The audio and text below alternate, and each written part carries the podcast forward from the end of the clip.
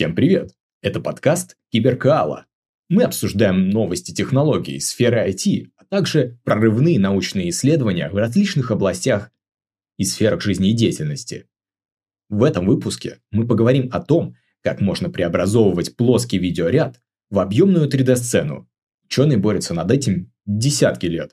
И сегодня я расскажу вам новое исследование, которое позволяет новым способом преобразовывать 2D-картинку в объемную сцену. Глядя на фотографии и вспоминая моменты прошлого, люди часто могут воспринимать глубину в фотографиях, которые сами по себе идеально плоские.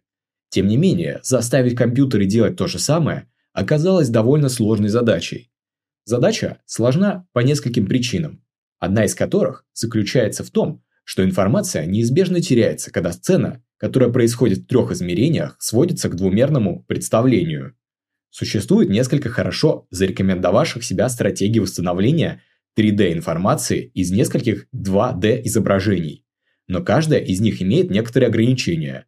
Новый подход, называемый виртуальным соответствием, который был разработан исследователями из Массачусетского технологического университета, может обойти некоторые из этих недостатков и преуспеть в тех случаях, когда традиционная методология не поддерживает нужного качества. Стандартный подход называемый Structure from Motion, структуру из движения, смоделированным на ключевом аспекте человеческого зрения.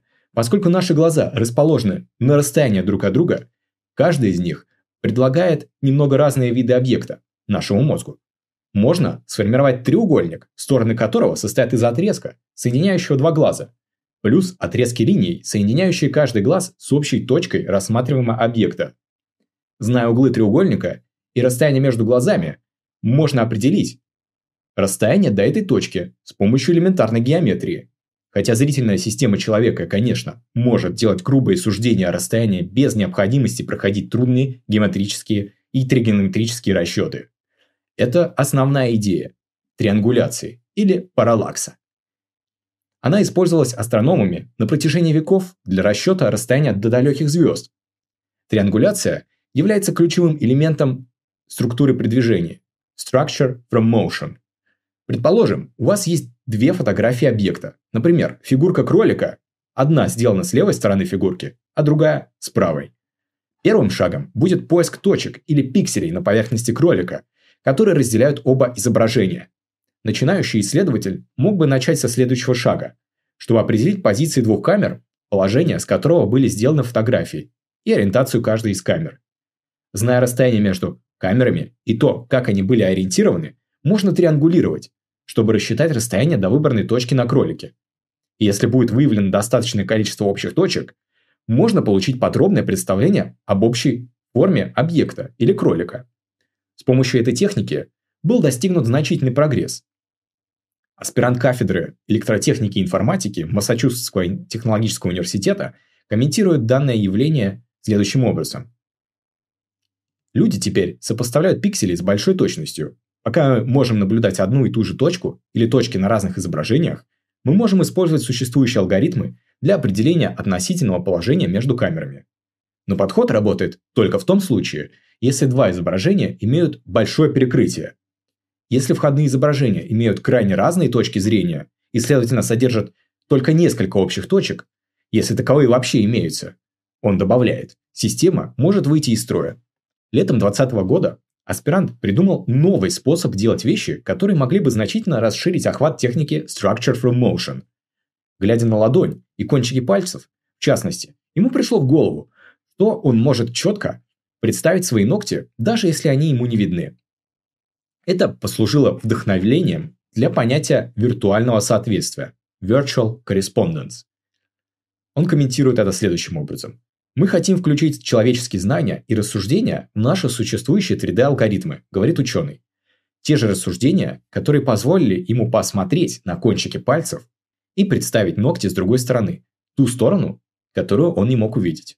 Обратная сторона Луны, как говорится.